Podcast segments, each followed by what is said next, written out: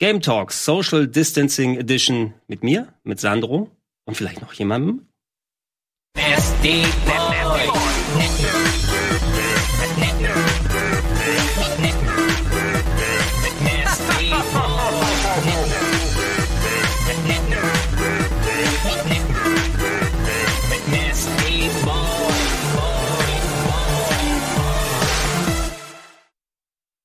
Schönen guten Abend und herzlich willkommen, Rocket Beans TV.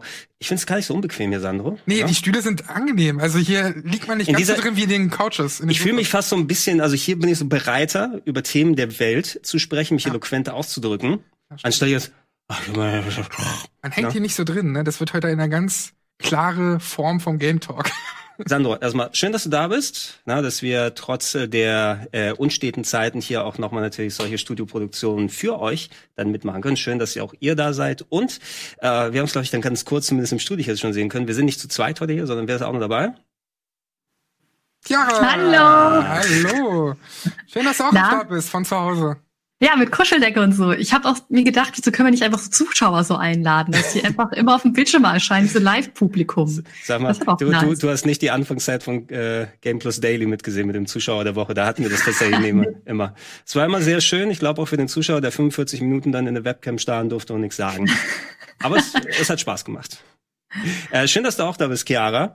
Ähm, ja. Du äh, hast ja im Speziellen, das kann man glaube ich jetzt noch mal kurz erwähnen, wir werden uns gleich noch mal austauschen, was die Themen des Tages sind. Wir haben eine Nintendo Direct, eine ganz spontane verpasst, weil Nintendo vorher nichts gesagt hat. Aber heute äh, ist das äh, Review-Embargo gefallen zu Resident Evil 3 und äh, mhm. du und Wirt habt ja äh, euch das Spiel, oder zumindest du hast dir angeschaut und ein äh, Review-Video dazu gemacht. Das ist jetzt auf dem YouTube-Kanal drauf, ne?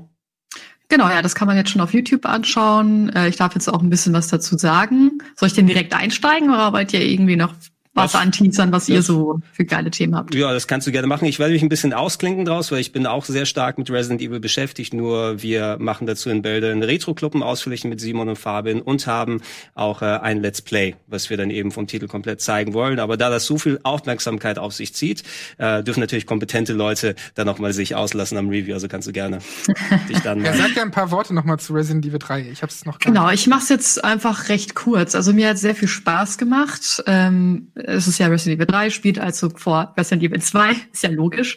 Ähm, und äh, es ist, ich habe nur das Gefühl, dass es ein bisschen actionlastiger ist. Man spielt ja Jill Valentine und sie ist schon eher eine Person, die eigentlich mehr wegläuft mhm. vor dem Nemesis, den man ja auch in diversen Trailer schon gesehen hat.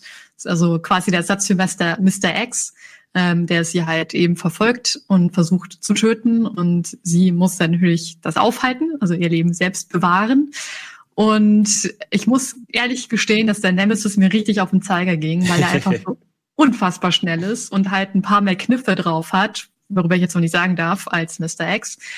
Ähm, deswegen gab es dann schon einen Moment, wo ich einfach keinen Bock mehr hatte, ihn zu sehen, wo ich dachte, ach komm schon, lass mich doch einfach mal normal irgendwo hinlaufen.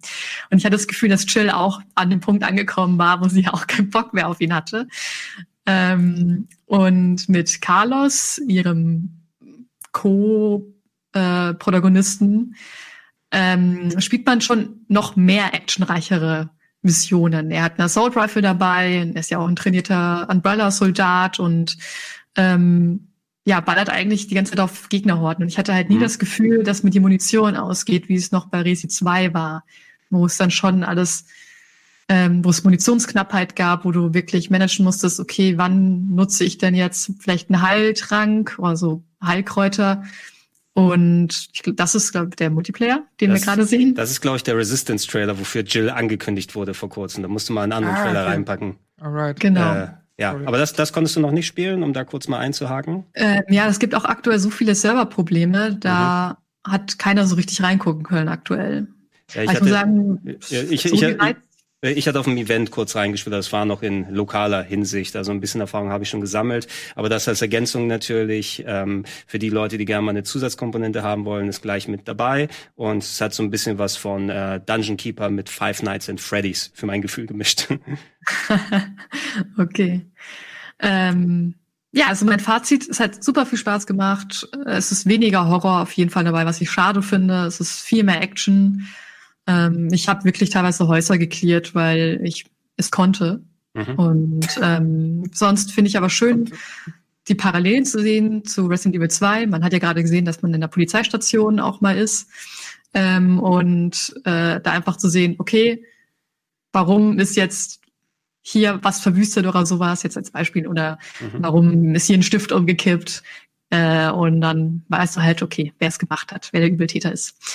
Ja, das, das ist auf jeden Fall sehr schön gemacht. Genau, die Story, wenn sie gleich wie beim Vorgänger oder ähnlich zum Vorgänger ist, spielt ja teilweise vor Resident Evil 2 und dann teilweise danach, so dass man für solche Spielereien dann Zeit hat. Und apropos Zeit, weil es im Chat dann nochmal gefragt wurde, kannst du grob was zum Umfang sagen? So eine Spieldauer?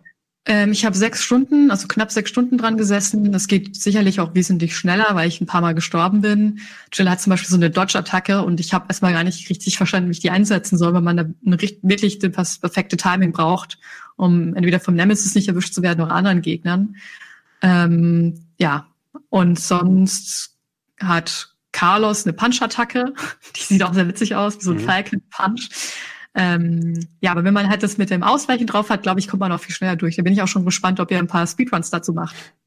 Ja, wir werden uns auf jeden Fall bemühen und gucken. Wir haben ja den äh, zweiten Teil zumindest schon in Richtung einer Stunde gebracht vom Speedrun her. Und wenn der Teil jetzt noch ein bisschen kürzer ist, werden wir, wenn das denn ähnlich, ähnlich schnell läuft, hoffentlich auch unter einer Stunde bleiben. Aber hm. erstmal, ja, wir konzentrieren uns auf das Let's Play und die anderen Sachen, die dann demnächst laufen. Und äh, wie gesagt, ihr da draußen könnt euch ja nochmal dann das Review-Video angucken was mittlerweile auf YouTube drauf ist und gegebenenfalls hier auf dem Sender nochmal läuft. Voll gut, ich werde es auch noch spielen. Das kann man ja quasi an zwei Tagen locker schaffen. Ja, ja. Also gerade jetzt zu der Zeit. Vielleicht sogar an einem Tag. Vielleicht sogar am einen Tag, wenn du dich anstrengst. Wenn man sich anstrengt. Gregor, was hast du gespielt? Ähm, ich habe äh, ein paar Projekte, über die ich noch nicht sagen darf, weil das noch alles unter Verschluss ist. Deshalb werde ich mich dazu äußern. Aber ich habe natürlich auch noch andere Sachen gezockt. Äh, zu einem Thema werden wir kommen, wenn wir über die Nintendo Direct sprechen. Da gab es nämlich eine Demo, die direkt gedroppt ist, die ich ausführlich gespielt habe. Aber auch, ich will es auch noch mal kurz erwähnen, weil dann werde ich wenn wir hier mal kurz in die Kamera halten, dann im Retro Club noch mal ein bisschen ausführlicher drüber quatschen. Das ist die PC Engine Mini. PC Engine, eine alte, ehemals Japan-exklusive Konsole. In Amerika kannte man es als das Turbo Graphics 16 und quasi das Äquivalent damals zum Mega Drive und äh, Super Nintendo von NEC, Konami hat die letztes Jahr angekündigt und die amerikanischen und europäischen Varianten sind leider wegen der Coronavirus-Krise, die Produktionsstraßen sind nicht rechtzeitig fertig geworden. Ich hatte meins aus Japan bestellt und importiert. Fast 60 Games drauf, äh, habe ich schön oldschool viele Shooter gezockt, viele schöne Jump'n'Runs, Adventures drauf. Snatcher ist mit dabei, leider What? nur komplett auf Japanisch. Ah, das ist natürlich Aber wie ist es denn in der, in der englischen Version? Das ist auf dem Mega-CD, ist sehr, sehr gut tolles Spiel. Hier ist der natürlich auf der PC Engine gab es nur die japanische Version, die hier für ah, drauf okay. ist. Achso, ich meine aber auch, wenn das jetzt nicht die Version wäre, die du aus Japan. Dann wäre es, die, die Konsolen sind inhaltsreich. Tatsächlich, das japanische Gerät hat deutsche Menütexte, die man einstellen kann. Witzig. Ja, es sind nur ein, zwei Unterschiede bei Spielen. Ähm, ich werde das nochmal ausführlich im Retro-Club behandeln und ein bisschen was dazu zeigen. Äh, rein vom Inhalt her ist das schon eines der Top-Geräte, die sie rausgebracht haben. Und da habe ich viel, viel Retro-Sachen gezockt. Und ja, und das andere, wenn wir es schon mal ansprechen können, ähm, Nintendo Direct kam sehr überraschend. Äh, ich muss sagen, irgendwo, ich war mitten am Arbeiten und dann höre ich, ach, jetzt war Nintendo Direct schon vorbei. Drei aus, Millionen Sachen angekündigt. Aus dem Nichts irgendwie. Das, die ersten Sachen waren ja so äh, diese ganzen 2K-Trailer. Mhm. Also ne, eine Collection zu Bioshock, eine Collection zu Borderlands und zu XCOM 2. Ähm, ich denke mal, gerade XCOM 2 ist sehr passend für die Switch. Also gerade so eine Art Spiele kann ich mir gut vorstellen für, für unterwegs. Also jetzt bist du ja nicht hier unterwegs, aber. ich kann mir vorstellen, dass die Switch so lange bei, bei so Strategiespielen unterwegs, ich denke an das ganz alte XCOM auf der PlayStation 1 zurück, da sollte die Switch wahrscheinlich schneller sein, aber die KI musste so lange überlegen. Oh, da ja. hast du teilweise auf der PlayStation 1, dass du vier, fünf Minuten warten müssen bei den späteren Leveln, bis die mal einen Zug gemacht oder hat. kannst du in der Zeit kannst du in der Bahn dann halt rausschauen oder so. Ganz, aber ganz ich frage mich, wie viel Speicher man dafür braucht. Ich glaube, man braucht eine ganz neue Speicherkarte, weil XCOM 2 ist ja schon am PC mehrere weiß ich, 40 Gigabyte ja. groß oder so. Was, was hat eine Switch nochmal standardmäßig? Ja, 32 Gig, äh, minus nochmal fünf oder sechs, die nochmal reserviert werden für weitere Sachen. Du kommst minus Animal Crossing. Minus Animal Crossing, ja. Und du kommst eh nicht mehr. Ich habe bei mir glaube ich eine 200 Gigabyte Karte mhm. drin, die ist aber auch rappelvoll und ich muss immer hin und her wechseln bei all den Downloads. Der ist 200 Gigabyte kriegst du noch. Das ist, der, ja, das ist nichts. Ich könnte auch eine 400, ich könnte auch eine Terabyte Karte wahrscheinlich drin haben. Und wird voll werden, weil es mittlerweile so viel Sachen gibt. Äh, ja, und gerade 2K ähm, sind ja welche, die dann auch nicht wirklich an der Größe dann Sachen beschneiden. Ich kann mich an LA Noir auf der Switch erinnern, wo du ja auch das Modul nicht mal, ähm, das Spiel nicht mal komplett auf Modul drauf war, sondern du zusätzlich noch Daten runterladen musstest. Also du brauchtest dann schon sehr, sehr viel was draus. Also, die XCOM Collection, die Bioshock Collection. Und Borderlands. Und Borderlands. Genau. 1, 2, 3 oder? Äh, Handsome? Oder ist die Handsome Collection ohne drei? Gute was Frage. Ich habe mir nur Borderlands Collection aufgeschrieben. Ähm, ich check das einfach nebenbei mal. Aber was noch so da angekündigt wurde, oder mach du das äh, mal? Legendary Collection habe ich gerade gesehen. Die Legendary, also uh. wahrscheinlich mit Teil 3 drin. Borderlands Legendary. Gucken dann, ja, dann, dann muss das, da muss Teil 3 drin sein, weil sonst ist es ja nicht legendär.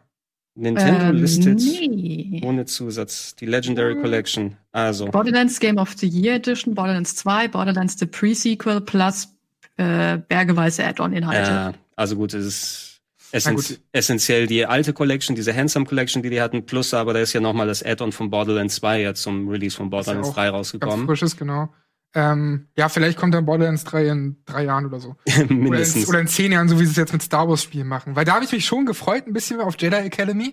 Dann schaue ich äh, in den Store und sehe jetzt 20 Euro. Ey, Leute, da denke ich mir, das Spiel ist erstens so alt, das ist zwar sehr gut, aber Jedi Academy wird mir inzwischen hinterhergeworfen bei Steam, bei Humble Bundle, was ist es gefühlt jährlich, zu jedem Star Wars Film kam irgendein Humble Bundle raus. Also ich bin nicht bereit, 20 Euro auszugeben für die Switch, auch wenn ja, ich das Spiel toll finde. Die, die, die, müssen wahrscheinlich aber dann äh, ausgelotet haben, manche sind bereit, 20 Euro für eine Switch-Version auszugeben. Die probieren es ja immer bei Switch-Versionen von so alten Titeln und es gibt genug Klientel. Bei manchen, da sage ich ja auch sogar, ach egal, ich wollte den Titel unbedingt auf der Switch haben, ich gebe noch mal so viel Geld aus. Ne, ähm, sind ja auch ein paar andere Kleinigkeiten, also wir können gleich noch mal über Bravely Default sprechen, aber es gab ja das äh, Panzer Lagoon Remake, ne, was jetzt auch äh, rausgekommen ist, was nochmal 25 Euro, glaube ich, kostet. Es gab, ähm, wie ist das, Shisenkai von Capcom, das Metroidvania, was bei Apple Arcade vorher drin war, mhm. glaube ich, auch über im 20 Euro Bereich und so weiter liegt, wenn du sagst, okay, das könnte ich aber auch auf Apple-Handys haben für so und so viel Gebühr pro Monat. Exakt, und dann hast du noch ganz viele andere daneben. Deswegen finde ich dieses Preis-Leistungsmäßige manchmal ein bisschen schwierig bei Nintendo. Also auch bei dem Beispiel, was du jetzt gerade genannt hast, ähm, gerade im Vergleich zu Apple Arcade. Aber trotzdem interessanter Weg, dass Apple Arcade, ich dachte, es wäre prinzipiell exklusiv die ganze Zeit, aber sowohl das als auch das Sky Children of the Light mhm. von den ähm, ah, das, ähm, von den Machern von Journey. Ja, äh, das, das Game Company. Das, das ist ja jetzt auch nicht mehr bald nicht mehr exklusiv für für iOS, wo ich mir so denke, naja, dieses Apple Arcade, ist das dann alles nur Zeit exklusiv? Ein, eine Sache, die mir aufgefallen ist bei der Direct, ich habe sie nicht zu 100 Prozent, aber so ein bisschen hin und her gespult mal geschaut. Sehr sehr viele Sachen. Starting first on Nintendo Switch oder available first on. Mhm. Ne? Da war ja immer so bei fast allen Sachen, die dann dafür rauskommen. Nintendo hat sich viel in die äh, in die Zeit Zeitexklusivität gesichert für solche Sachen, damit zumindest ein gewisser äh, Verkaufsgrund da nochmal da ist. Aber du wirst eben über kurz oder lang, ich denke, keiner kann sich, außer man hat einen guten Deal mit dem Epic Store, wie die Leute von ähm, Remedy und die anderen, die ja die Exklusivverträge jetzt Sprechen gemacht haben, drüber, ja. ähm, dann würde man wahrscheinlich besser damit fahren, wenn man sich nicht exklusiv da bindet. Ähm, und, äh, ja. Chiara, ähm, hast du dich auf irgendwas gefreut während der Nintendo Direct? Vielleicht die Xenoblade äh, Edition, wie heißt die Definitive Edition? Oh Definitive, äh, ja, darauf freue ich mich auf jeden Fall, weil ich keine Wii hatte und deswegen konnte ich Xenoblade nie spielen. Den zweiten gibt's ja für die Switch, da habe ich mir den geholt. Und ähm, Bravely Default 2, da habe ich den ersten, da habe ich die Demo gespielt und mhm. es war, schon die Demo war für mich einfach zu krass schwer. Es ist halt krass japanisch. und jetzt habe ich gehört, dass selbst bei Teil 2 die Demo abgefahren ist, dass man als mit Level 1 startet, aber in einem Level 9 Gebiet ist. Gregor, du hast bestimmt reingeguckt. Ja, und ich war wirklich auch kurz davor abzukratzen, das ständig. Ist sehr interessant von der Demo aus. Also die Bravely Default Dinger sind ja die Spiele, die das Octopus Traveler Team vorher gemacht hat. Und in Octopus Traveler ist, steckt viel von der DNA, von den Kämpfen von ähm, äh, Bravely Default drin, mit Ausnahme dieses bestimmten Systems, was hier nochmal zugrunde liegt, aber es fühlt sich schon sehr viel an mit oh, Attacken aufladen und dann verdiente Punkte gleichzeitig loslassen für Taktik und so weiter. Ähm, ich hatte es damals auf dem 3DS auch ein bisschen gespielt, den ersten Teil, aber du hattest ja so viele an 3DS-Rollenspielen, dass ich nicht wirklich dann 150 Stunden wie manche andere da, äh, da reingeballert habe. Und es gab ja auch noch eigentlich einen zweiten Teil namens Bravely Second, wo ich dachte, das ist Bravely Default 2. Ach, stimmt, ja. Und jetzt habe ich, mich, hab ich gewundert, warum es Bravely Default 2 und nicht 3 heißt. Aber anscheinend war das das Sequel von Teil 1, Second, und jetzt ist der richtige zweite Teil, so wie Final Fantasy 13, 1, 2 und 3. wie sie rausgekommen sind. Ähm, die Demo, interessanterweise, ähm, du kannst dabei speichern es hat eine Zeitanzeige, die die Stundenzahl mit dreistellig hat. Das heißt, dass du bis 999 Stunden da vermerkt bekommst. In der, Demo, äh, in der Demo wird gesagt, das ist kein Abschnitt des Spieles, sondern es soll dir das Spielsystem näher bringen. Das heißt, ähm, du kannst da herumlaufen und ich denke mal, bewusst wurde der Schwierigkeitsgrad hochgedreht, einmal um deine Jobs da richtig auszutesten, äh, weil du sehr frei ein Jobsystem hast bei den Charakteren, so dass du die sehr nach eigenem Gusto entwickeln kannst.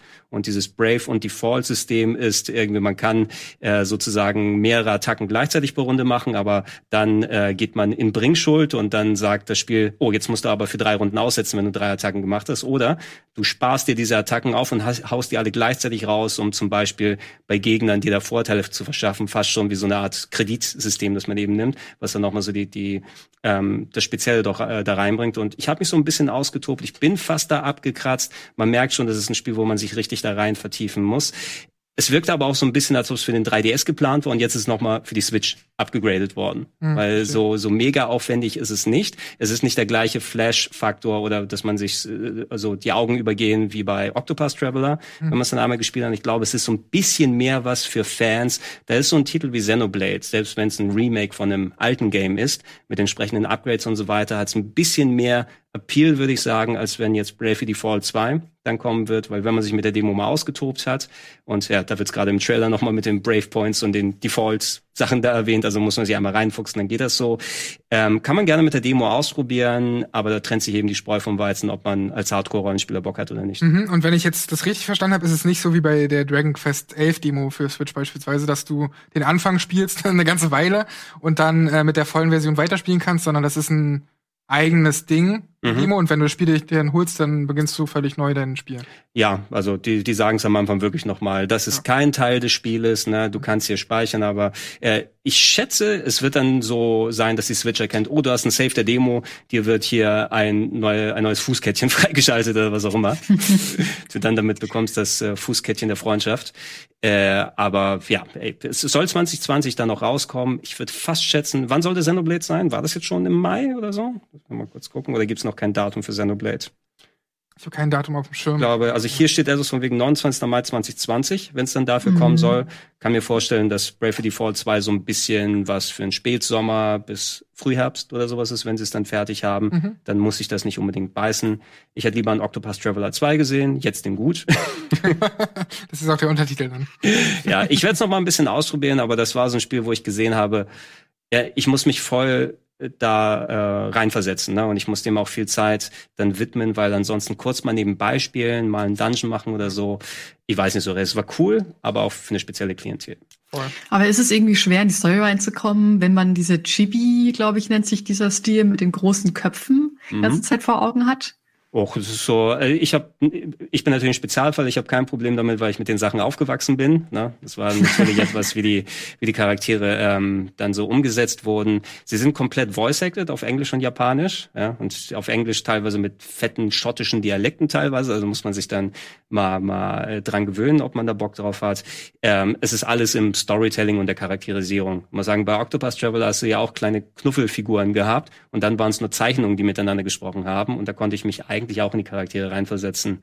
Wie so einen alten Schwarz-Weiß-Film gucken, ab irgendwann fällt es einem nicht mehr auf. Apropos alter Schwarz-Weiß-Film gucken, so ähnlich hat sich das am Wochenende bei mir angeführt. Ich habe Final Fantasy VII gespielt. Mhm. Gregor, wann hast du das das letzte Mal gespielt? Das Original, meinst ja. du? Ähm, Beziehungsweise in irgendeiner Version. Ich habe es zum Beispiel auf der Switch. Also das letzte Mal komplett durch. Ich spiele ab und zu mal hier für andere Sachen, spiele ich da noch mal rein oder mache noch ein bisschen was. Ich habe es bestimmt äh, sechs, sieben, acht Mal, vielleicht sogar, sagen wir sechs Mal, damit ich es dann ein siebtes Mal dann durchspiele. Klingt dann besser schön. für die Story. Ähm, das letzte Mal auf der PSP durchgespielt, ähm, als PlayStation 3 Download oder da gab es einen PlayStation Network Download. Das müsste aber schon 2005, 2006. War das in Vorbereitung auf Crisis Core vielleicht? Es kann vielleicht parallel gewesen sein, aber damals gab es die Downs, da habe ich auch nochmal Final Fantasy 8 gespielt, 9 nur nicht. Das habe ich viele Jahre später nochmal nach. Ja, ich muss nämlich sagen, es ist nach wie vor spielbar. Ich war total erstaunt. Also ich mhm. muss sagen, ich, ich schaue ja sowieso fast jedes Jahr zu Weihnachten rein, aber halt immer nur so ein paar Stunden, ne, aus mhm. Nostalgiegründen.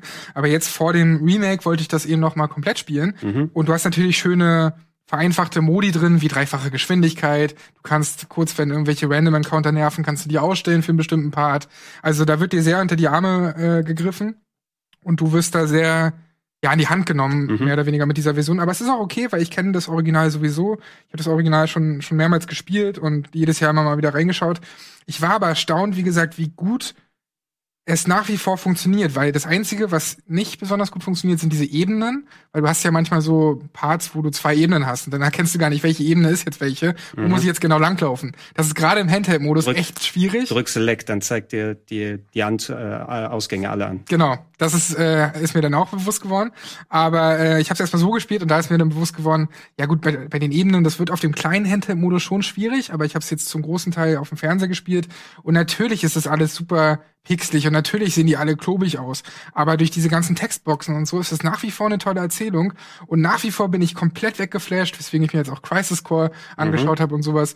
Also die ganzen, es gibt so. Advent Children oder den Film. Ja, du? aber es gibt bei Crisis Core gibt's auf YouTube immer so eine Game Compilations, mhm. so eine Game Game Movies nennen sie das. Da ich gehört, da gibt's schöne Musikcover zu. Ja, genau. äh, ich glaube zu Price of Freedom.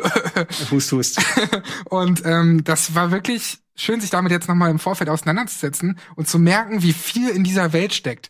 Also es ist ja unglaublich, wie viel Hintergrund jeder fucking Charakter da hat. Du hast halt Charaktere wie Zack, die nur angesprochen werden, dann kriegt Zack halt irgendwann mit Crisis Core sein eigenes Spiel und diese ganze Vorgeschichte wird erzählt. Es gab irgendwann auch noch Before Crisis, so ein Handy-Game, wo auch nochmal Charaktere eine Rolle spielen und noch mehr Tiefe bekommen. Und es gibt dann ja in Crisis mehr, Core auch noch... Mehr, mehr tiefer heißt das. Mehr tiefer, genau. Es gibt ja auch noch Genesis und, und äh, Angeal in, in Crisis Core. Also es werden so viele Fässer aufgemacht. Ah, und Genesis sollten wir, glaube ich, nicht nochmal erwähnen.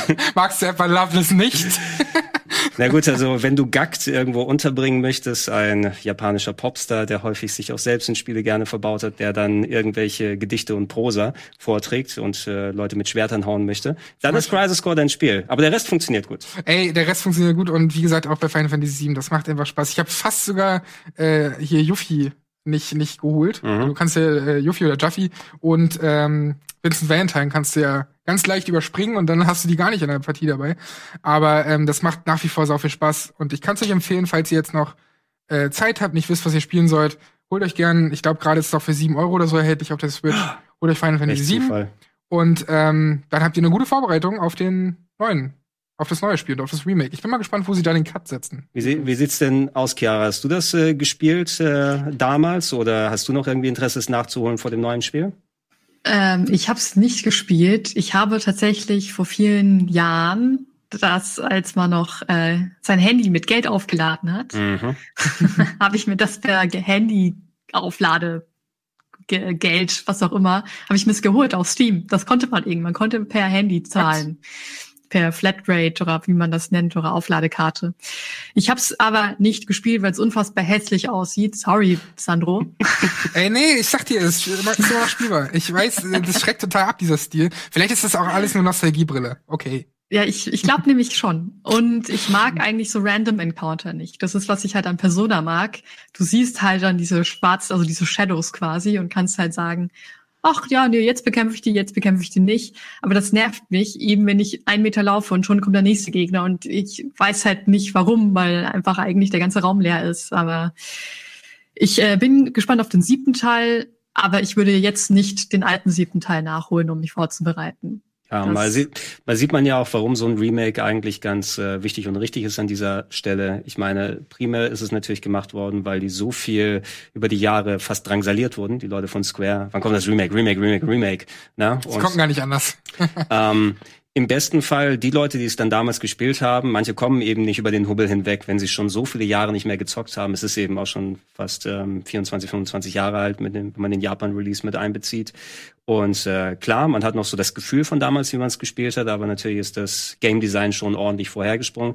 Ich habe wenig Problem damit, mich in solche Sachen reinzuversetzen, allein weil ich eh schon recht viele Retro spiele und ich wäre bei dir, Sandro, mit so ein bisschen Gewöhnung, weil das Herz ist noch am rechten Fleck beim Spielen. Das ist das, was ganz gut bei Final Fantasy VII funktioniert hat mit dem Materia-System für die Magien sind gut. Das Weltendesign ist zwar ein sehr, sehr großer Steampunk-Mischmasch, aber auch irgendwie charmant dann aber dadurch. teilweise auch echt viel Cyberpunk. Also ich habe, ich war total überrascht jetzt nochmal, ähm, von den ganzen Designs her, ich meine, früher habe ich das natürlich nicht gewusst, weil ich da noch nicht mich so viel mit Cyberpunk auseinandergesetzt habe. Aber wie viele Elemente, sei es ein Design von Genova, äh, wie, wie, wie das alles verkabelt ist, diese ganzen Brillen von den, äh, von den Soldaten und sowas. Mhm. Das ist ja so viel Cyberpunk-Kram. Und natürlich war Final Fantasy mit Final Fantasy VI vorher auch schon technologischer.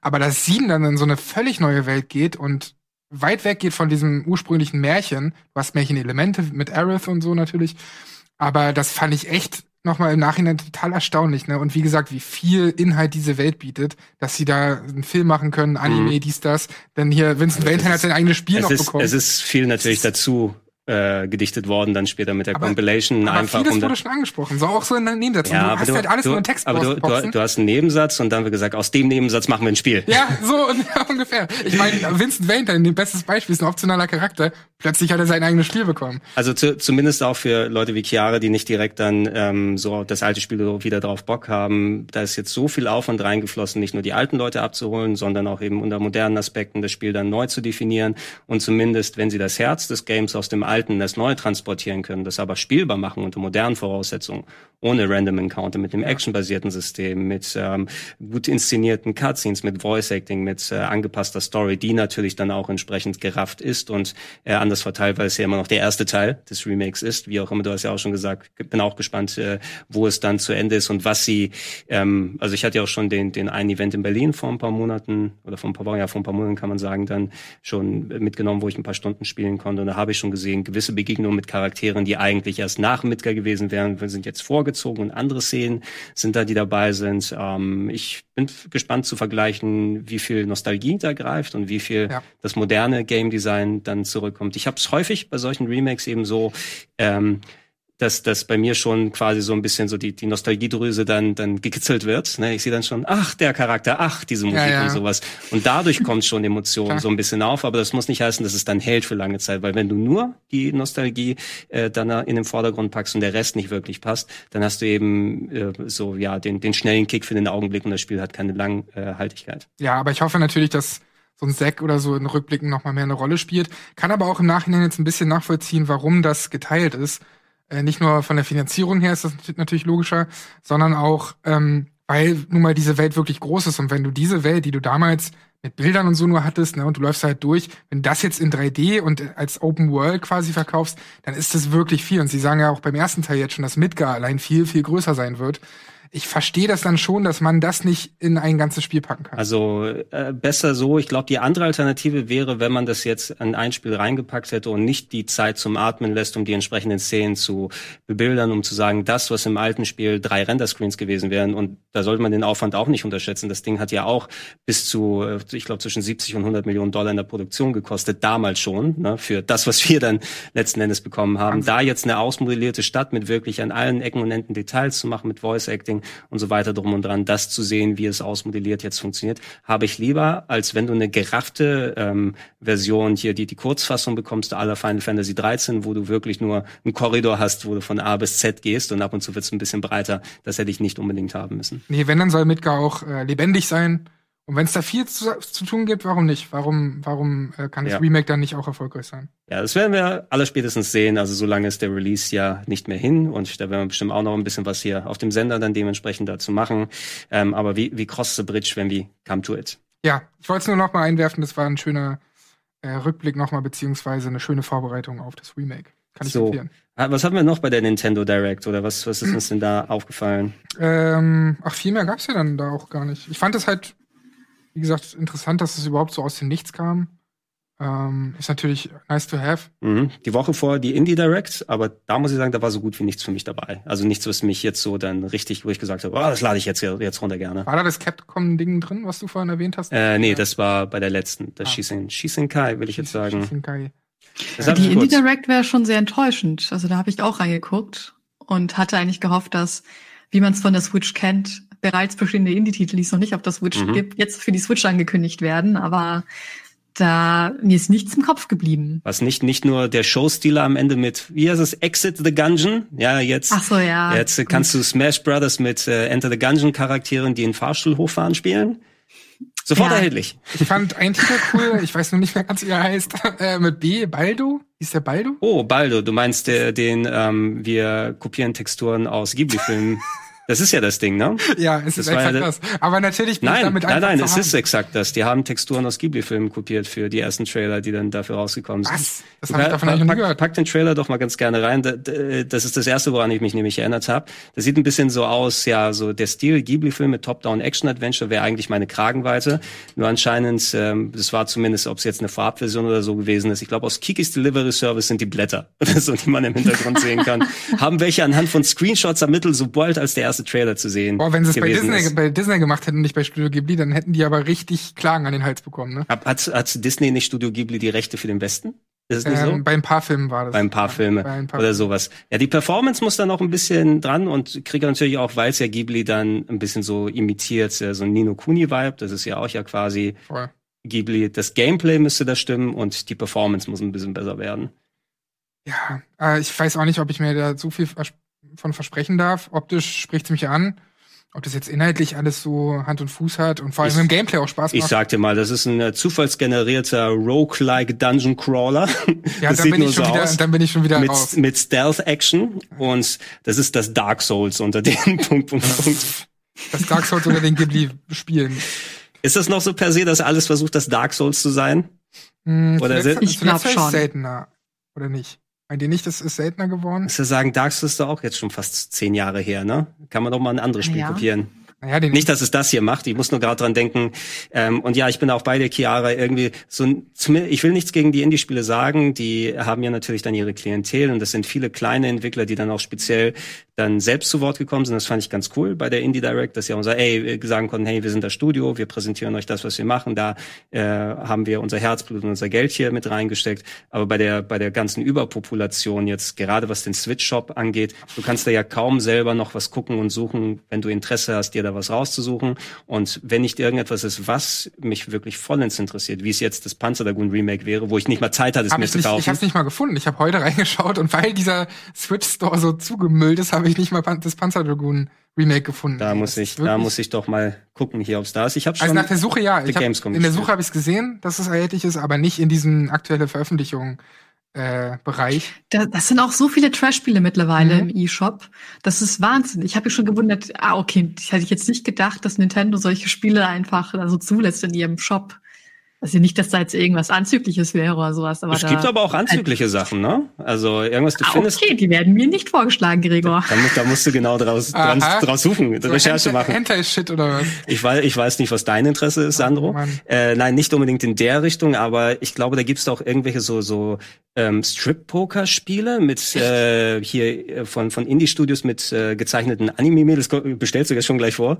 Aber irgendwie so so ganz abgedrehter ähm, äh, ja Quatsch, wo die Leute einfach raufpacken. Sie wissen, ey, irgendjemand wird schon kaufen für ein paar Euro. Und Nintendo hat da mittlerweile keine Scheuklappen. Das ist teilweise schlimmer als bei Steam Aber gefühlt. hier, für die Wii gab's auch schon Sexy Poker. Sexy Poker für die Wii, ja. Warte.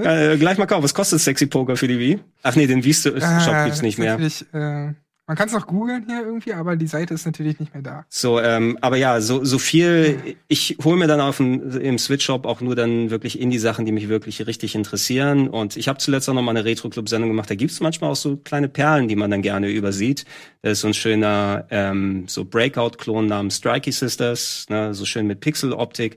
Den hat kaum jemand mitbekommen und der geht dann unter bei tausend Sachen. Und du findest es maximal nur, wenn die armen Indie-Entwickler, die natürlich jetzt dann gar keinen, äh, keine Visibilität mehr haben, die müssen dann ihre Spiele, ihre alten Spiele um 90 oder 95 Prozent runtersetzen, weil dann ist der Discount ganz groß, auch wenn sie es für 99 Cent raushauen, aber sie tauchen oben in der Suche auf. Und Ja, und vor allem bei diesen machen. äh, Vorschlägen direkt, ne? Dir wird das direkt vorgeschlagen. Ja, genau. Das ist wirklich eine interessante Entwicklung eigentlich.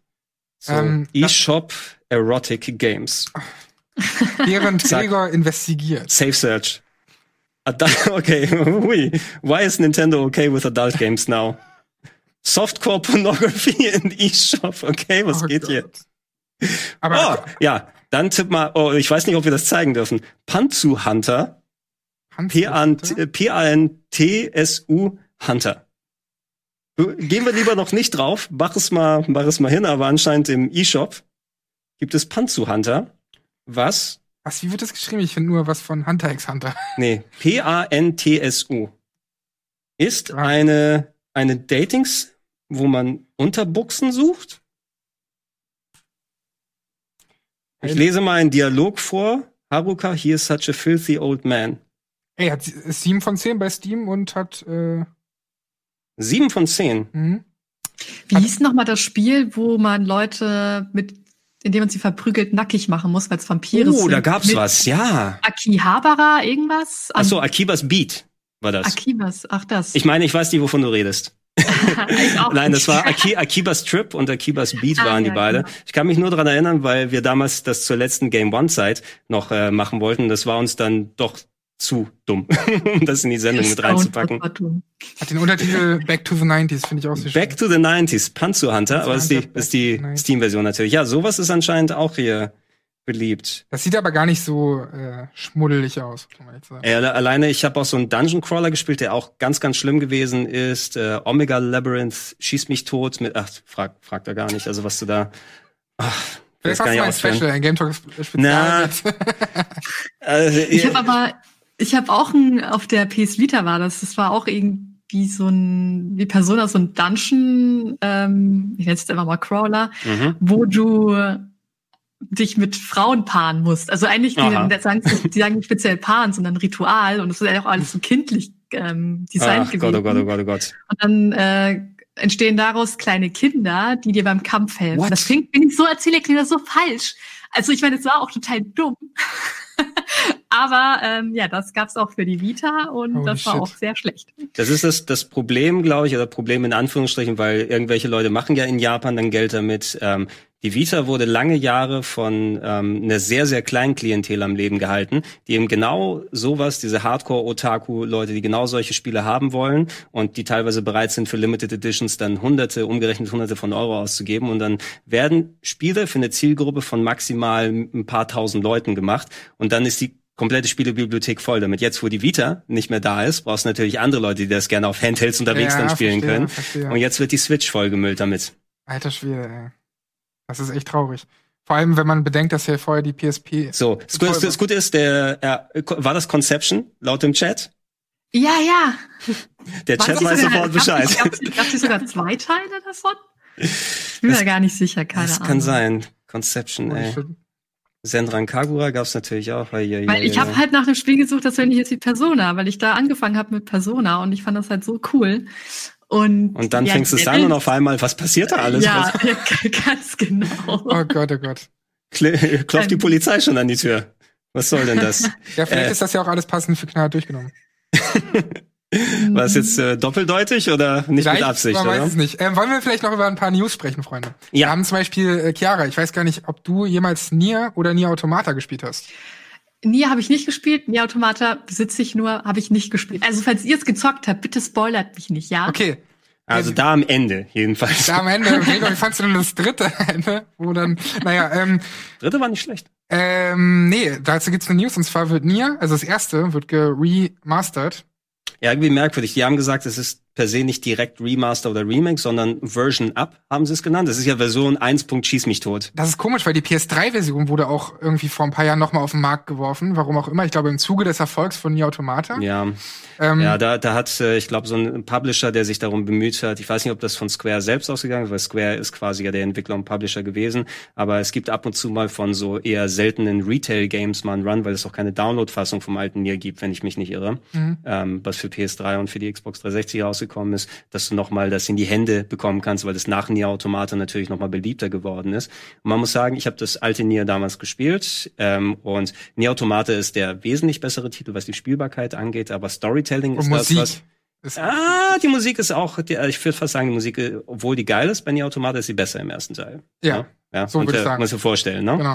Ähm, und äh, aber Nier Automa äh, das erste Nier, Nier Replicant oder Gestalt, äh, waren die verschiedenen Versionen. Du hattest unterschiedliche Protagonisten. In der einen Version war ein alter Mann, der Hauptdarsteller, und äh, bei der anderen war es ein junger Bursche, der seine Schwester beschützen wollte, weil vielleicht nicht alle mit einem alten Kerl spielen wollen. So, so einen alten 34-Jährigen oder so, wie viele Japaner das da ist. Äh, und ähm, spielbar war es nicht so geil. Ne? Also da schon gesehen, Yoko Taro, der Chefentwickler, der ist ein kreativer Kerl, was jetzt ähm, so Storytelling angeht und äh, Gameplay irgendwie mit Emotionen zu verweben.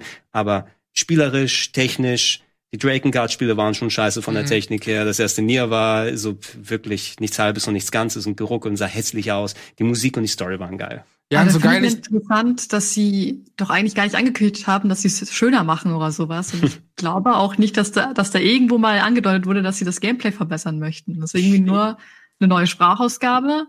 Ich glaube, nochmal ein neuer Soundtrack, wo er überarbeitet und äh, irgendwie neue Story-Inhalte oder sowas. Aber ja. sonst. Die, die Sachen ersetzen, die schon gut funktioniert haben. Sehr. Ja, das ist aber auch bei Nier Automata, so sehr ich Nier Automata liebe und ähm, so sehr auch das Kampfsystem und so mir gefällt, weil da ja glücklicherweise Platinum Games dazu kam. Ähm, so muss ich sagen, ist die Umgebung natürlich nicht so teuer. Also auch an die Automata ist nicht alles ja, aber, äh, hübsch. Aber da konnten sie sich immerhin fokussieren. Das war so Sandbox, will ich ja sagen. Open World will ich es nicht nennen. Ne? Da wurdest du reingeschmissen und du hast, das war auch so ein bisschen die Stilfrage, da alles sehr so ein bisschen farblos dargestellt war, hat schon irgendwie gepasst, war schon in Ordnung. Dafür aber animationstechnisch, Charakterdesign äh, und die Spielbarkeit natürlich über jeden Zweifel haben, dank Platinum Games. Und du konntest ja auch noch den, den Story Mode sozusagen machen, wo du das Kämpfen automatisch hast machen lassen können, um dich komplett auf die Story zu konzentrieren. Mhm. Die haben schon dann genau den richtigen Stellschrauben gedreht und ich bin immer noch baff. Wie viel? Viereinhalb bis fünf Millionen Exemplare von Nier Automata? Mhm. Also mega krass für, für so ein Nischengenre eigentlich ja. oder Nischenserie. Das ist echt Wahnsinn. Und passend dazu wurde auch noch angekündigt ein neues Mobile Game. Auch im Nier-Universum. Viel mehr ist dazu nicht bekannt, aber ähm, das wird dann nicht nur in Japan oder so veröffentlicht, so wie dieses andere Spiel von Yoko Taro, was jetzt auch in den Westen kommt, aber erstmal nur, genau, aber erst nur in Japan veröffentlicht wurde. Ähm, kommt auch zu uns, freue ich mich drauf. Ich hab Bock auf mehr Nier-Kram und äh, finde, es ist immer abgefahrener, kreativer Shit, von dem wir mehr brauchen. Ja. Deswegen freue ich mich auch drauf auf, auf das Nier Remaster. So, auch wenn ich nicht weiß, wie spielbar das noch ist. Ist das äh, Sino Alice? Oder, ja, ja, genau. Sino, Sino Alice, Sino das, Alice. Das war ja noch, irgendwas war, das war noch so ein Handy-Spin-Off. Ich weiß gar nicht mehr, was genau war.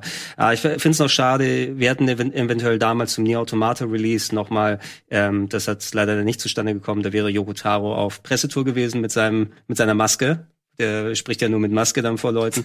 Und ich, ich habe ich hab noch meine, meinen Gregor Muppet, den ich mir mal hab machen lassen. Dann hätte ich das Interview komplett mit dem Gregor Muppet und der Yokotaro Puppe gemacht. Das wär, vielleicht dann zum nächsten vielleicht Teil. Vielleicht beim nächsten Mal. Zum ne? nächsten Teil. Weil 100 Pro nach diesem Erfolg wird ja auch ein richtiger neuer Teil kommen.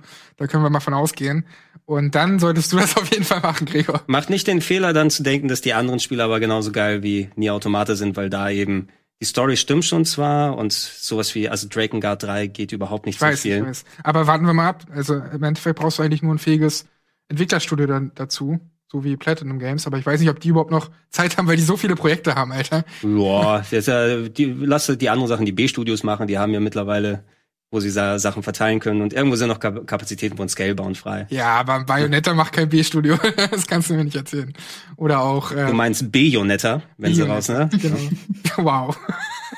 Ich sag schon mal jetzt schon, ja, das ist hier die Bewertung, wenn scheiße wird, heißt es Bayonetta. Ja, weil es vom B-Team gemacht wurde. Das machen wir dann so. Ähm, was natürlich noch äh, groß war als News und was wir auch, was du vorhin schon angesprochen hattest, ist diese Geschichte rund um Epic als ähm, Publisher. Mhm und das ist wirklich derbe abgefahren. Ähm, Chiara, hast du dich da eingelesen? Ansonsten würde ich da das mal kurz vortragen. Ähm, Ach so, da, ja, ich habe mich eingelesen, aber du kannst es auch gerne vortragen. Okay, naja, ich will nur kurz die, die, die Hauptpunkte daraus quasi wiedergeben. Also natürlich haben sie äh, Gen Design oder Gen Design gekauft, mhm. oder nicht gekauft, sondern publishen die zukünftigen Spiele. Das sind die, die äh, Last Guardian gemacht haben. Ähm, der Chefentwickler war auch dabei, logischerweise bei Shadow of the Colossus und vorher bei Ico. Ja, wie heißt der? Ähm, Mit F fängt's an. Äh, Fumito Ueda. Exakt. Gut. Äh, Playdead. Drei Punkte für Gryffindor. Play, Playdead äh, haben sie noch. Das waren ja die Macher von Inside und Limbo. Und Remedy, die ja kürzlich Control veröffentlicht haben. Davor Alan mhm. Wake und wie hieß denn das Xbox-exklusive Ding? Quantum Break? Quantum Break, ja. Quantum Break noch. Und ähm, die Studios sollen volle gestalterische Freiheit bekommen und auch weiterhin die Eigentümerschaft über das eigentliche Produkt, das ist was echt krass. krass ist. Was war das? 50 Prozent von den Entwicklungskosten werden geteilt? Ne? Nee, ja, naja, sie werden, pass auf, noch besser. Sie wollen bis zu 100 Prozent der Entwicklungskosten übernehmen. Mhm. Ähm, sprich Entwicklergehälter, eigentliche Engine, dies, das, alles, was so an Kosten darauf zukommt. Und Epic verspricht dann den Partnern eine 50-50 Gewinnaufteilung. Und das okay. ist wirklich krass, weil ich habe mich da ein bisschen reingelesen und ähm, da hieß es, dass ursprünglich oder dass das bei den meisten Studios und Publishern so läuft, dass sie 20 bis 30 Prozent abbekommen. Und der Rest, der sagt sich e-, echt das Publishing ein und natürlich noch diese ganzen Vertriebe, alles, was damit zusammenhängt, das ganze ähm, ja, was, was an Geld noch ja, ausgegeben wird für, für, für Box-Sets und dies und das. Es ist, es ist schon natürlich, also ich meine, Epic muss nicht, verfolgt natürlich Hintergedanken damit, wie sie es auch mit den ähm, Exklusivsachen für den Epic Store hatten, die sehr mhm. in den Invest reingehen, dass sich das dementsprechend auch lohnt für die Entwickler, diese Partnerschaften einzugehen. Alleine, dass da so viel eben finanziert wird und du vor allem noch die Rechte als Studio daran behalten kannst. Remedy kann ja ein Lied davon singen. Ich glaube, die haben gerade erst wieder was von Alan Wake zurückbekommen, wo sie lange Jahre dann für gekämpft haben. Ähm, wenn du dann mit einem anderen Publisher zusammenarbeitest, natürlich werden da so Verträge ausgehandelt. Und äh, ja, da würde ich schwer drauf hoffen, gerade weil mir Control auch sehr viel Spaß gemacht hat. Und es sind vor allem drei Teams eben, die für sehr eigenständige Spiele ja. stehen.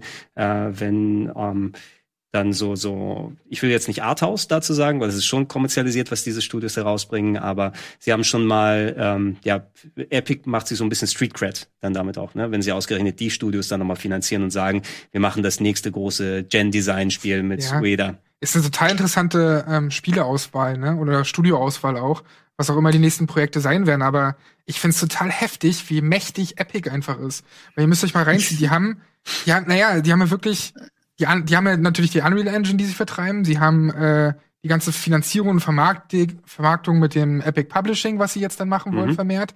Und dann haben sie eben auch noch einen, eigenen Store. Das bedeutet, sie müssen nicht nochmal Kohle abdrücken an, weiß nicht, Steam oder andere Ausgaben, die man so hat. Oder Boxsets, dies, das, sondern sie können alles über ihre eigenen Plattform machen. Nur frage ich mich, was ist denn eigentlich mit diesen ganzen ähm, Boxsets und den also oder wenn du an die Konsolenversion denkst, sind das mhm. alles Spiele, die jetzt nur noch für PC dann rauskommen von den drei Studios? Ähm, und die du dir dann da runterladen kannst, beziehungsweise die auf Konsole auch nur noch digital, aber dann müsste es ja einen Epic Store ich sag mal, geben für es, oder einen Epic Launcher für Konsolen es geben. Ist, es ist vielleicht nicht weit von der Epic App. Der hm, App, App Epic. Na wow, Epic. Die Epic.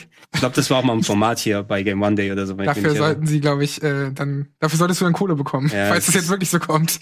aber ich möchte direkt genau 100 Prozent, aber die Rechte dran behalten. Ich finde aber deren Strategie total interessant, weil sie ja die ganze Zeit zumindest außen hin sich so vermarkten, dass sie natürlich, ähm, dass ihnen das Wohlbefinden der Entwickler sehr am Herzen liegt. Natürlich, also für mich ist das auf jeden Fall eine Marketingstrategie, um halt konkurrenzfähig zu werden. Deswegen geben sie halt einen Teil des möglichen Profits ab, was sie generieren könnten, wie zum Beispiel in Steam mittlerweile schon generiert. Und die haben ja sowieso schon so viel Geld durch Unreal Engine Fortnite gesammelt, dass sie das jetzt richtig krass investieren in so Projekte, die halt den Anschein machen, auf jeden Fall in erster Sicht gut für den Entwickler zu sein. Ich denke, weit in der Zukunft wird das so alles ein bisschen abflachen, wenn sie dann merken, okay, langsam müssen wir aber mehr Profit machen, langsam werden wir immer gieriger. Vor allem dieser Satz, äh, Epic Games Publishing trägt bis zu 100 Prozent äh, der Entwicklungskosten hier mit bei. Das heißt ja nicht unbedingt, dass es immer 100 Prozent sind. Das kann natürlich auch sein, dass wenn irgendein Spiel auf der Konsole erscheinen soll, weil der Entwickler das möchte, dann sagen die, nö, wir tragen nur die Entwicklungskosten für den PC und wenn ihr auf der Konsole es rausbringen wollt, müsst ihr es vielleicht übernehmen oder so. Ich glaube, da ist auf jeden Fall noch eine krasse Grauzone. Ja, die haben sich das natürlich zurechtgelegt und die positiven Punkte für sich dann herausgestellt. Kann ja auch genauso gut heißen, 100 Prozent Entwicklungskosten heißt, wir kriegen 80 Prozent von dem Gewinn oder irgendwie sowas, ne? Je nachdem, dass mhm. man sich mit dem Spieleentwickler dann einigen kann, was es ist, oder dass dann tatsächlich äh, Ports untersagt werden für eine gewisse Zeit. Also Epic, Epic ist ja auch nicht, also ah. ist ja keine karitative Einrichtung. Die machen das ja auch nur, um ähm, ihr ganzes Fortnite-Geld vernünftig anzulegen. Aber kannst du dir vorstellen, dass so ein Gen-Design, die ja für PlayStation immer entwickelt haben, dass das dann plötzlich PC-exklusiv ist erstmal bei Remedy okay, die haben eh mit Microsoft vorher Also ich meine, wozu muss man Konsolen loyal sein in der Sache? Ne? Ähm, im, ich weiß nicht, was bei Fumito Ueda, der ist ja auch bewusst, ähm, je nachdem, wie man, wie das mit Sony auseinandergegangen ist, der ist ja sogar rausgegangen von Sony und hatte als Externer dann Last Guardian fertig entwickelt. Ne? Und die sind sich bestimmt auch nicht dann immer oder waren nicht immer auf dem gleichen Nenner. Ähm, ich weiß nicht, ob da, gedauert. Na, ich, ich weiß nicht, ob da so eine Plattformloyalität nicht eher bei den Kunden besteht als denn bei den Entwicklern. Also für mein Erachten so schön man sich immer dann immer äh, damit assoziieren kann, okay, da sind PlayStation-Titel, da sind mhm. Xbox-Titel, so sieht es auf der Switch aus und so weiter. Wenn alles per se nur auf dem PC rauskommen würde, und ich spreche nicht von Steam, sondern PC als Plattform, ähm, das ist ja dann nur das Medium, womit es rübergebracht wird. Und äh, so, je schneller wir nur auf den PC kommen, umso besser. Ne? Ja, das aber auch der Konsolen befreien. Natürlich, aber auf der anderen Seite denke ich mir halt, du willst ja als Entwickler möglichst viele Leute, so wie Ueda das ja auch in diesem Video, es gab ja so einen so so ein Trailer dazu, auch gesagt hat, du willst ja möglichst viele Leute erreichen. Und du erreichst natürlich viele Leute mit PC, aber du schließt dann ja doch die Konsolenversion aus. Aber da müssen wir halt nur mal abwarten, ähm, ob es da andere Wege gibt, wie andere Publisher, die dann die Konsolenversion publishen. Das werden wir alles sehen, wie das kommt. Oder Epic denkt sogar wirklich sehr weit voraus und denkt sich halt, ey, fuck it, in drei Jahren werden wir sowieso keine äh, haptischen Sachen mehr haben. Also da werden wir sowieso alles nur noch digital distributen, distributieren, distribu, ja, ihr wisst schon, was ich meine. Rausbringen. Rausbringen. Vertreiben. Danke. ähm, und dann fuck it, dann machen wir das halt über unseren eigenen Epic Store, sei es auf dem PC oder halt, wie du sagst, es gibt die App dazu. Also alleine, dass du auch so eine Loyalität alleine von Storefronts gegenüber hast, ne? Also ich verstehe den Appeal, ich möchte alles über ein Programm dann starten, aber dass das so militant ja. dann teilweise ist, oh, ich muss den, ähm, ich muss Origin anmachen, um das Spiel laufen zu lassen, ich muss den Epic Store anmachen, dass da solche Grabenkämpfe entstehen, das ist auch. Ja, aber der Desktop, der ist irgendwann voll mit diesen Launchern. Ich finde es aber wirklich nicht schlimm. Also da meckern viele rum, aber ich mag, dass es da diese Konkurrenz gibt und ich mag, dass Epic ja. einfach da rigoros äh, zugreift und sagt, ja, Steam, dann müsst ihr halt jetzt auch mal was machen. Ähm, wir übernehmen jetzt den Markt langsam, aber mhm. sicher. Da bin ich, da bin ich auch absolut bei der Chiara. Es ist einfach so, Konkurrenz belebt das Geschäft nicht ja. nur, sondern auch ähm, Steam als Marktführer legt ja die Prozentsätze fest, was die Entwickler bekommen. Ich finde alleine äh, du musst ja als Game, äh, als Fan von, von Videospielen und Computerspielen ja darauf aus sein, dass Spieleentwickler die Möglichkeit bekommen, sich kreativ auszuleben. Und wenn sie eine bessere Chance bekommen, da mehr Geld zu verdienen und das in die Spiele wieder zu investieren und dann ähm, vielleicht auch ihre Arbeitsbedingungen verbessern. Ne? Wenn Epic dazu beitragen kann, und jetzt machen die es natürlich aus Eigensinn, weil sie gehen in den Invest, um entsprechend Marktanteil zu bekommen. Aber Monopol ist nie gut. Ne? Monopol bedeutet, ja. man legt die Regeln fest als, Mono, äh, als äh, Monopolhalter und äh, macht das so, dass das für einen funktioniert und dann trotzdem eine loyale Fanbase zu haben, die auf äh, sofort auf die Bäume klettert, wenn es nicht im gleichen Launcher drin ist, ist irgendwie schwierig. Das stimmt schon, aber man muss ja kein Fan von Epic sein, aber definitiv ist es gut, dass damit Druck auf die Konkurrenz ausgeübt wird, ne? Und dass das scheinbar ein faires Modell ist, den Entwicklern gegenüber. Und darum geht's ja letztendlich, weil das sind die Künstler, die halt die Spiele machen. Denen soll es gut gehen, die sollen äh, gute Arbeitsbedingungen haben und die sollen auch ihre eigenen Marken sollen die behalten. So, ich, ich will eigentlich gar nicht, dass dann irgendwelche Publisher, weil dazu kommt's ja ständig, bei, bei Silent Hill, das ist ja der Grund, warum wir kein neues Silent Hill haben, weil die Marke halt nicht irgendwie, ja gut, wobei da war immer, das ist, also, da war Publisher immer Entwickler gleich. Das ist irgendwo der, der Punkt, ja, aber. Also wenn, wenn du, EA ausgehst, dass dann ja. ja genau, dass dann äh, dass da äh, du ein Spieleentwicklerstudio hast, das ein Publisher benutzt, um sein Spiel rauszubringen, aber nicht wie bei Silent Hill, dass da ein Team zusammengestellt wurde, um es mitzunehmen. Oder sagen wir bei Star Wars, ich hätte gern ein Star Wars Spiel von einem anderen Entwickler mal äh, und nicht von oder von einem anderen Publisher mal. Jetzt reite ich mich hier in die Scheiße. Deswegen sagt die beide nichts. Ne, ich merke das gerade schon. Jetzt kriege ich nie wieder Star Wars. Her herzlich, herzlich willkommen beim Battlefront 3 Lootboxen öffnen. Ja, genau. Hey, Jedi Fallen Order war cool. Bruh Um mal äh, was Positives ja. noch zum Schluss zu sagen. Ja, genau. Das sind natürlich die ganzen Store-Geschichten. Ähm, wir können ähm, uns äh, gerne auch in Zukunft dann nochmal austauschen, aber unsere Zeit heute äh, nähert sich dem Ende und ich bedanke mich bei Chiara, ich bedanke mich bei Sandro, dass Danke wir nochmal uns hier ein bisschen austauschen können. Wir bedanken uns natürlich auch bei euch allen, dass ihr so zugeschaut habt und auch mit uns mal ein bisschen geklönt und geschnackt habt. Wir werden natürlich dann weiterschauen, wie wir euch Game Talk, Game Talk Special, die Review Talks, Previews und so weiter präsentieren können. Teilweise aus dem Homeoffice, teilweise, wenn es möglich ist, dass wir sowas aus dem Studio noch produzieren können. Und tobt, äh, tobt euch gerne in den Comments mal aus. Wenn Voll. Eine letzte Frage habe ich noch an dich. Freust du dich auf den Dragon Slayer Film von Netflix und Ryan Gosling? Ryan Dragon, äh, Dragon Slayer oder Dragon Slayer? War, weiß man noch nicht. Dragon also, Slayer. ja, Dragon Slayer habe ich nie so richtig gemocht, ah, okay. muss ich sagen. Aber, Aber Ryan Gosling, der sexy Dude. Oh, Netflix. Na gut, ist, ist das nicht der junge Herkules? Ich glaube schon, ja, Ryan aber ist Gosling. ist nicht Ryan Reynolds und nicht Ryan Gosling? Uh, Richtig. Ryan Reynolds, jetzt habe ich die War das Ryan Reynolds oder ja, Ryan Gosling? Ja, Ryan Reynolds macht den mit, mit Netflix. Ja, ja. Dann habe ich aber den richtigen gedacht. Da hast du an den richtigen. Und ich habe auch an den richtigen gedacht, den falschen gedacht. Naja, so ist das manchmal. Genau, also Gut. vielen Dank nochmal an euch alle. Ihr da draußen, denkt gerne an den Rocket Beans Supporters Club, wenn ihr uns äh, unterstützen möchtet, damit wir solche Formate wie die hier umsetzen können. Wir wünschen euch viel Spaß mit den anschließenden Programmen und wir sagen Tschüss, bis zum nächsten Mal. Ciao. Nasty boy.